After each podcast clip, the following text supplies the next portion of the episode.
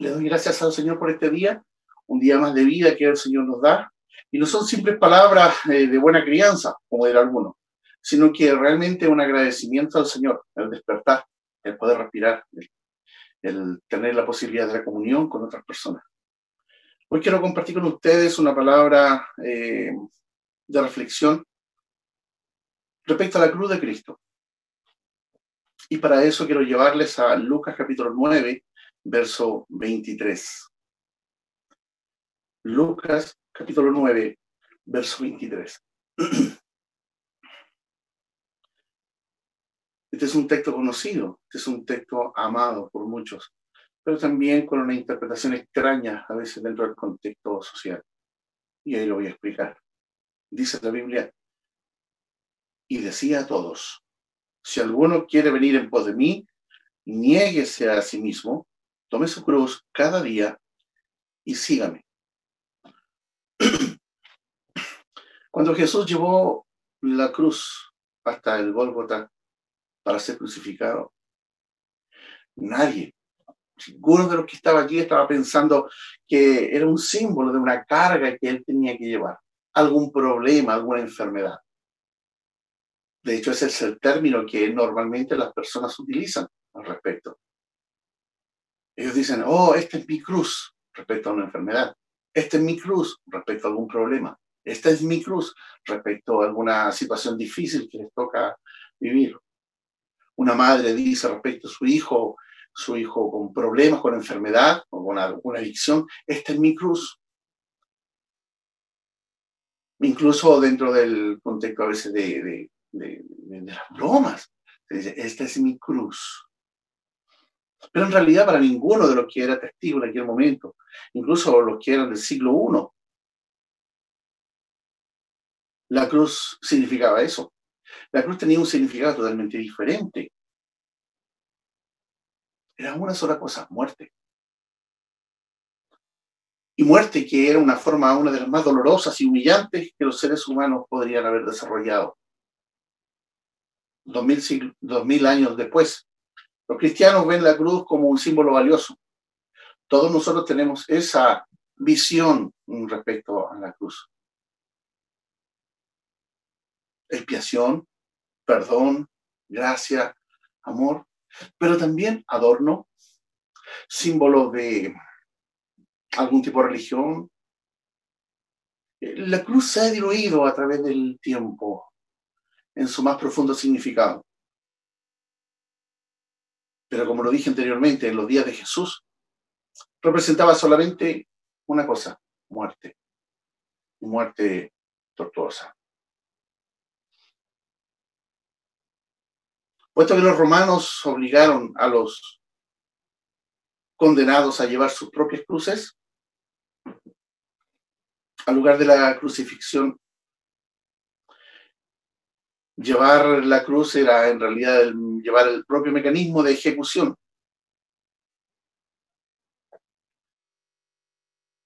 Su propia herramienta de muerte. Y llevarla no era una broma y no era para que el resto eh, le golpeara la espalda y dijeran, pobre de ti, sino que todos sabían que ese hombre, esa mujer estaba condenado por lo tanto, cuando la expresión de Jesús dice, tome su cruz y sígame, significa estar dispuesto a morir con el fin de seguir a Jesús. Eso es morir a sí mismo. Es un llamado a una entrega total, absoluta. Y me gustaría desarrollar justamente todo este concepto en una reflexión con ustedes, queridos amigos. En primer lugar, el llamado. Si nosotros vamos al texto, este comienza así, y decía a todos. Hay un carácter universal en el Evangelio. El Evangelio es un llamado general, es un anuncio. Son noticias de salvación para todo aquel que se arrepiente y se postre delante del Señor Jesucristo. Son muy buenas noticias. Son noticias de que puedes pasar de muerte a vida, de condenación a plenitud de vida en Cristo. Son noticias que dicen que no todo está perdido, son noticias que te dicen que el Dios grande, el Dios del cielo, ha puesto su mirada en ti y hay amor y hay bondad y hay salvación para ti. Y decía a todos, es un llamado a un cambio de reino, del reino de las tinieblas al reino de la luz, al reino de Dios. Es un cambio de vida, es un cambio global, es un cambio total. El Señor vino a buscar lo que se había perdido. El Señor vino a rescatar a aquel que estaba en los vericuetos de este mundo, vericuetos de oscuridad, de pecado, de desobediencia. Y allí, en medio de, esos andares, Él viene a rescatar y viene con una palabra, arrepiéntanse, arrepiéntanse. El reino de los cielos se ha acercado. Las palabras de Jesús allí registradas en el Evangelio de Juan, en el capítulo 3, en el verso 16. Porque de tal manera amó Dios al mundo, que ha dado a su Hijo unigénito, para que todo aquel que en él cree no se pierda, mas tenga vida eterna. Hay una intención, hay un deseo profundo del corazón de Dios y es que el mensaje de salvación llegue a todas las personas, todos los rincones de este planeta, a todas las esferas, a todos los niveles sociales, a todos los niveles políticos, a toda etnia, a toda lengua, toda nación. El mensaje del Evangelio es transversal para todos los seres humanos. No diferencia entre color político, entre color de piel, entre lengua, entre forma de vivir, entre cultura. Siempre que el mensaje es el mismo. Arrepentíos, el reino de los cielos se ha acercado. Y este arrepentimiento es reconciliarse con el Cristo vivo. Y esta reconciliación a través de Cristo significa entonces el perdón de los pecados y una vida nueva. Hay una intención universal en el corazón de Dios. Hay un amor universal hay un anhelo universal.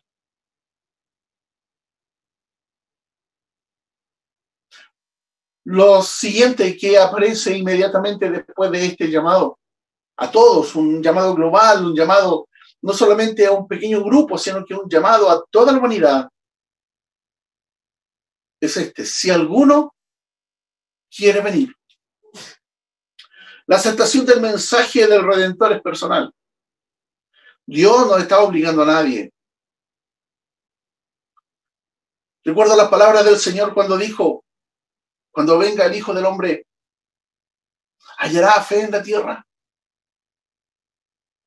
La verdad es que cuesta entender que tenemos un alma que cuidar. Todo el mundo y la sociedad están dados en función del cuerpo, del físico, de la satisfacción de los sentidos el Señor en su evangelio apunta a un aspecto diametralmente opuesto.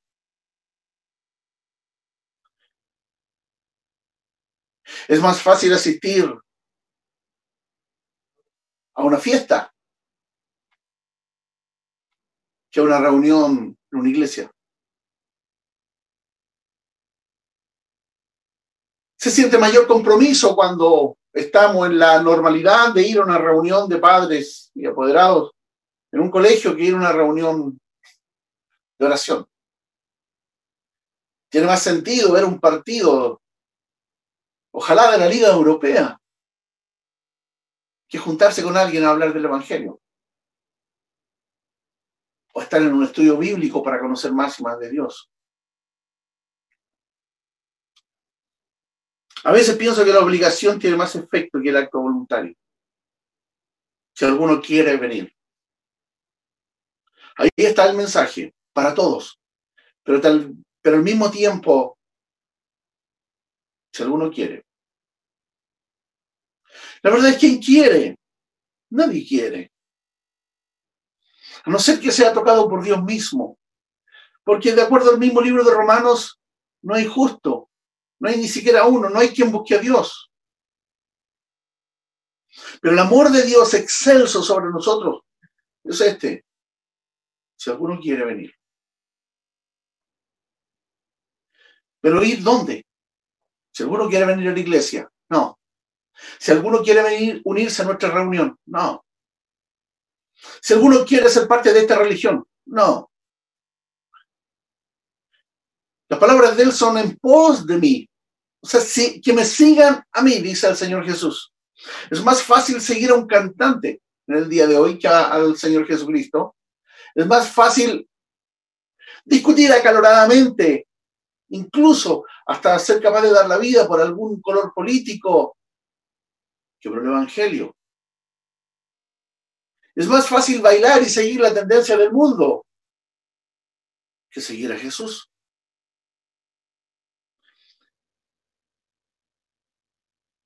Lamentablemente a veces la persona está más dispuesta a pagar dinero por algo superfluo, por algo que pasa, por algo que se termina, que invertir en el reino, que seguir a Jesús. Recuerdo cuando tenía aproximadamente unos 19 años y con un compañero de curso, cuando estábamos en la secundaria, habíamos acordado ir un día sábado al estadio a ver un, partido. Era un partido de fútbol donde jugaba el equipo de mi amigo y el equipo que a mí me gustaba. Y habíamos acordado ir a aquella, aquel partido. Y el día viernes, cuando yo tenía todo preparado, mi amigo me dice, Marcelo, no voy a ir. Digo, ¿pero por qué? Porque mañana hay un retiro espiritual de jóvenes de la iglesia y yo voy a asistir. Yo no podía creer en ese tiempo. Decía, pero ¿cómo es posible que tú escojas estar ahí en la iglesia y no ir a ver un buen partido de fútbol? ¿Cómo tenía cambiado el chip en mi vida y no podía entender que era más importante? Yo estaba muy molesto, muy molesto. ¿Cómo era posible? Era un partido. Era entretenido era gritar por mi equipo y que él gritara por su equipo. ¿Quién me sale con esto? Voy a ir a un retiro espiritual. No lo podía entender y claro que no lo podía entender si mi mente estaba entenebrecida por el pecado. Y él solamente me dijo, te invito, hoy hay reunión de jóvenes, te invito a la reunión. Yo, ¿qué voy a ir? Y en la tarde fui. Y cuando fui quedé impactado porque había algo distinto en la mirada de esos jóvenes, en la forma en cómo me recibieron. Asistí a esa reunión y el día sábado yo estaba en el retiro espiritual y nunca más me retiré, porque fui impactado por la vida de hombres y mujeres que habían decidido ir en pos de Jesús. Y esto transformó mi vida. Esto preparó el camino y la semilla de Dios y el surco de Dios preparó para la buena semilla. La buena semilla era el Evangelio. Y un día fui confrontado con la verdad de Cristo y me arrepentí de mis pecados. Y aquí estoy. Y cuando pienso en eso no puedo creer cómo mi mente decía, ¿cómo es posible que prefiero un, un retiro espiritual que un buen partido de fútbol? Lamentablemente en el día de hoy las prioridades siguen cambiadas en la vida de muchos. Espero que en tu vida no. En pos de mí. Es mejor admirar a veces a los cantantes, a los personajes de la televisión, del cine o las farándulas, que seguir las huellas del maestro.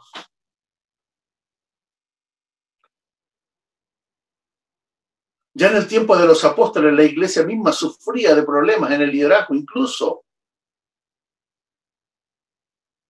Porque algunos no solamente seguían a personas de fuera, sino que también la iglesia se dividía entre me gusta este predicador, yo quiero este maestro, no, yo sigo a tal y cual, no, yo soy de esta iglesia. Eso ya se comenzó a dar en el primer siglo.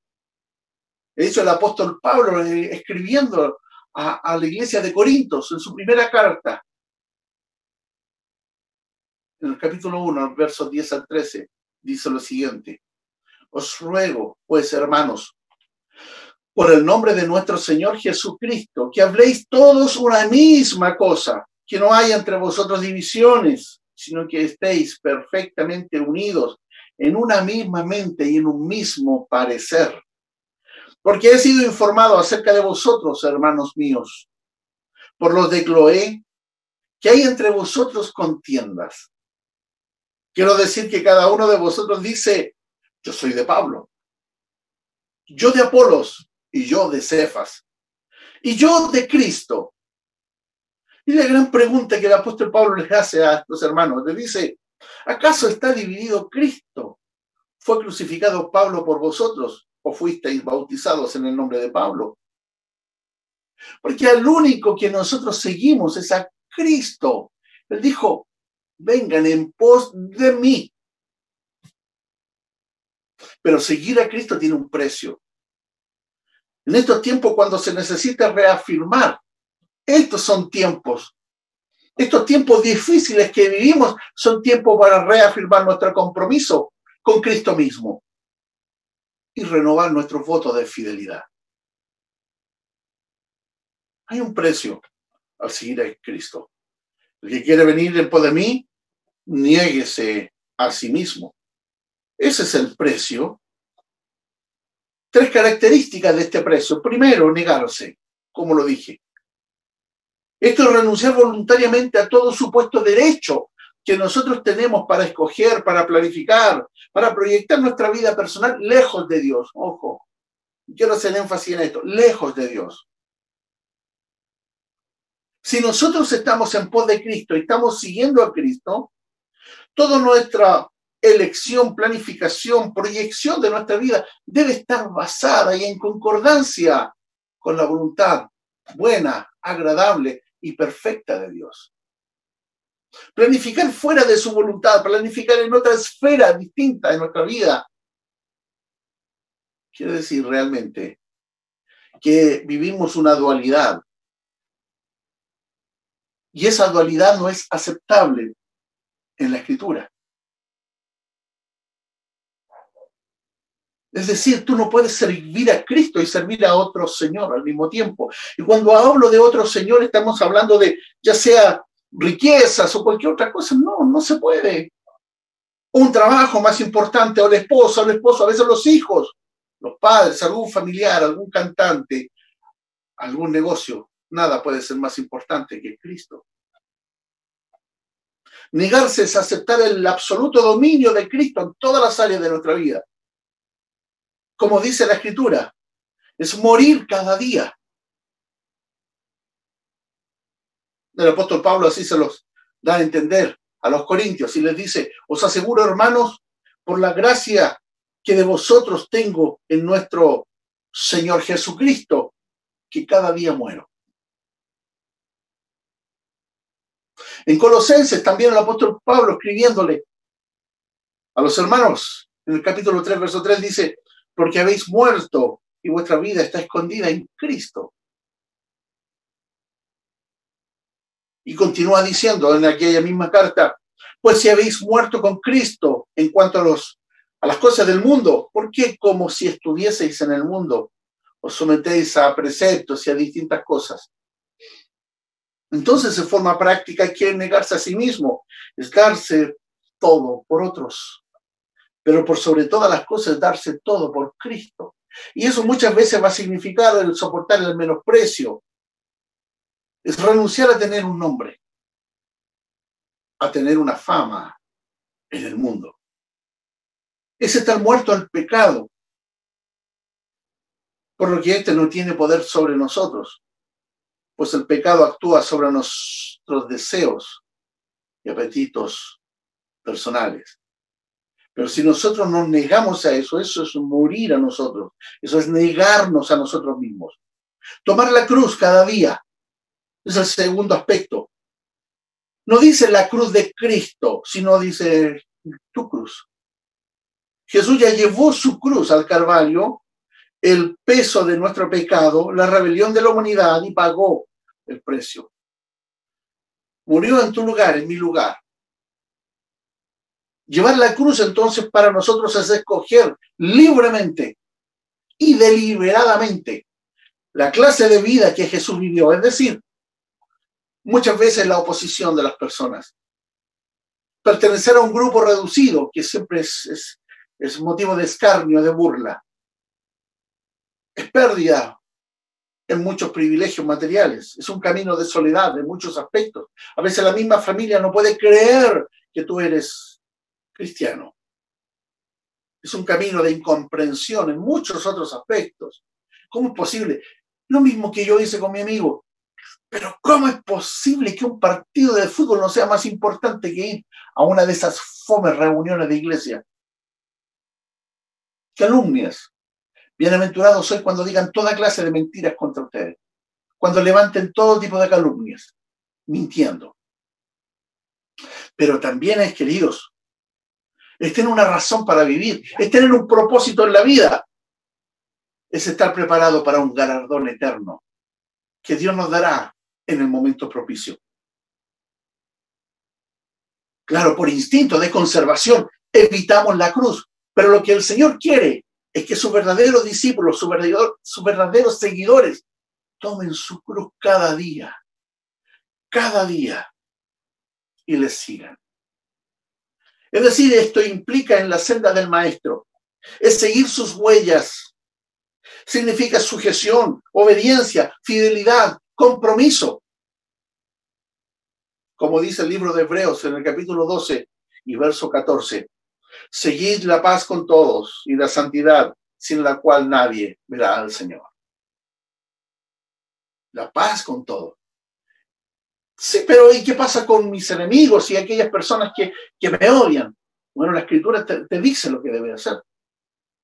Y entonces comenzamos a entender que si tomar la cruz de Cristo es negarnos a nosotros.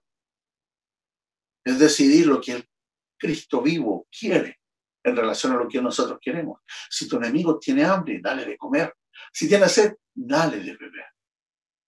Y es orar por todos, por las autoridades. Es que no me gusta el gobierno, no es que te guste o no. Hay que orar por las autoridades. Y hay que orar por los de izquierda y por los de derecha, por los blancos, por los negros, por los amarillos, por los por los morados. Hay que orar. Porque todos tienen dignidad delante de Dios y nosotros estamos llamados a amar a todos. No solamente a los que nos aman, sino que amar a aquellos que nos odian y orar por ellos. Es vivir la experiencia de Juan el Bautista. ¿Y cuál fue la experiencia de Juan el Bautista? Él entendiendo por qué estaba, fue capaz de decir, y está registrado en Juan 3:30, es necesario que Él crezca, refiriéndose a, Jesús, pero que yo mengue, que yo disminuya. Por lo tanto, seguir a, Jesús implica no tener las comodidades de la seguridad de un hogar terrenal. Pero ¿cómo? yo quiero postular a mi casa. Nadie está diciendo que no. Estoy diciendo que tus prioridades no deben estar en las cosas terrenas que cambian, sino que siempre debe estar en Cristo y en las cosas del cielo. Mientras tanto, acá Dios te va a guiar, te va a bendecir. Puedes hacer muchas cosas, pero no lejos de Él, porque sin Cristo estamos muertos. Sin Cristo estamos perdidos.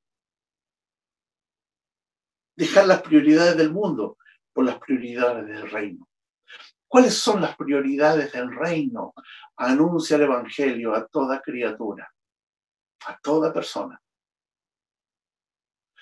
Ora, estudia la escritura, comparte con otros las buenas noticias de salvación.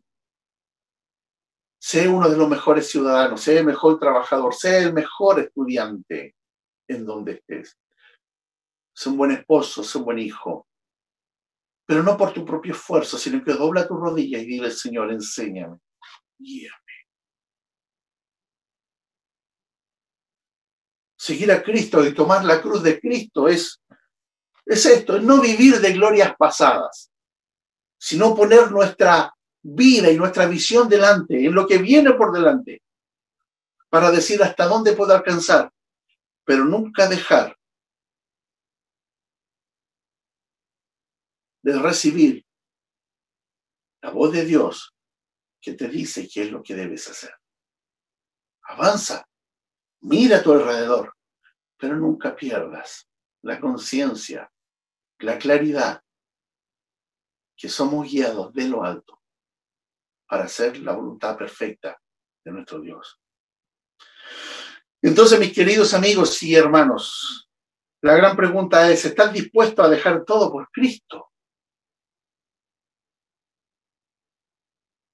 Les pregunto a los más nuevos, los que no entienden todo, los que están escuchando este mensaje, ¿estás dispuesto a dejar todo por Cristo? Dice que tienes un llamado, que Dios ha tocado tu corazón. La gran pregunta es, ¿estás dispuesto entonces a dejar todo por Cristo?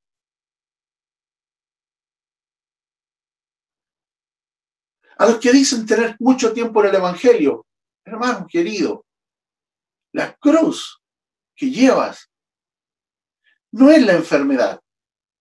La cruz que llevas no es el problema. A eso no se le puede llamar cruz. La cruz es negarte todos los días a ti mismo.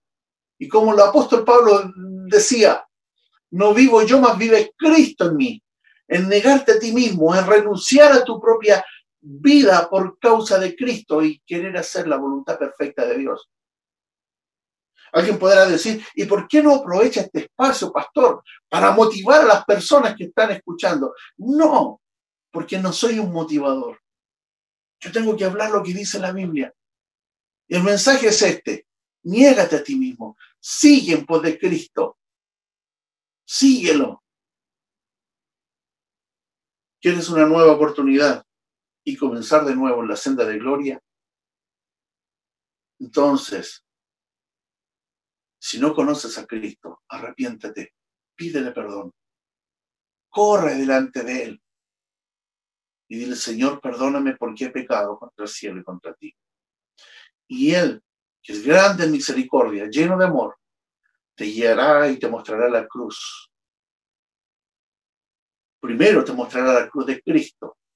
Cuando seas perdonado, te mostrará y te dirá, ahora toma tu cruz y sígueme. Es decir, renuncia a ti mismo y sigue al Cristo de la gloria. Vamos a orar. Señor Dios del cielo y de la tierra, yo te doy las gracias por un día haber tocado mi propia vida y haberme hecho entender que seguirte a ti lo es todo, que no hay nada que pueda reemplazar, no hay nada con lo que se pueda comparar. Te pido en el nombre de Jesús que todos aquellos que escuchan sepan que tomar la cruz no es un problema. Tomar la cruz no está relacionado con una enfermedad, que es una enfermedad, que es un problema de casa, que es una mala relación con alguien. Eso no es la cruz. Que puedan entender que tomar la cruz es negarse a sí mismo, renunciar a todas las cosas por causa del Señor. Es angosto este camino y es difícil, pero tú nos tomas de la mano derecha y nos dices, no temas, yo te ayudo. Y a mis hermanos en Cristo, aquellos que ya han sido lavados y perdonados y siguen a Cristo, te ruego, Señor, en el nombre de Jesús, anímalos, renueva sus fuerzas, aliéntalos en este tiempo de tanta mala información, de tanta desesperanza en el mundo. Ayúdalos a alzar su rostro para que puedan contemplar aquel que fue crucificado y ascendió los cielos y está preparando lugar para nosotros.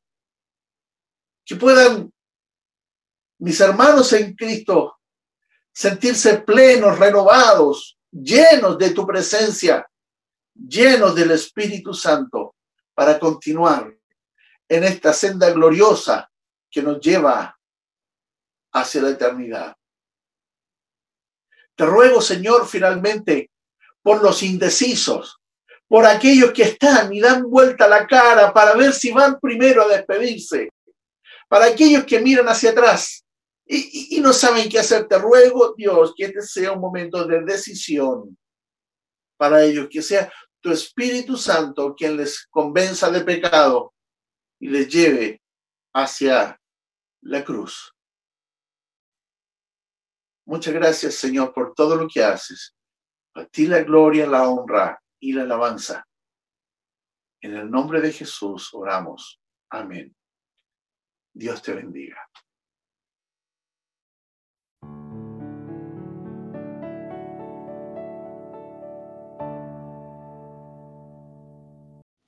Si te gustó este video, dale like y suscríbete a nuestras redes sociales para recibir nuestras notificaciones. Que Dios te bendiga.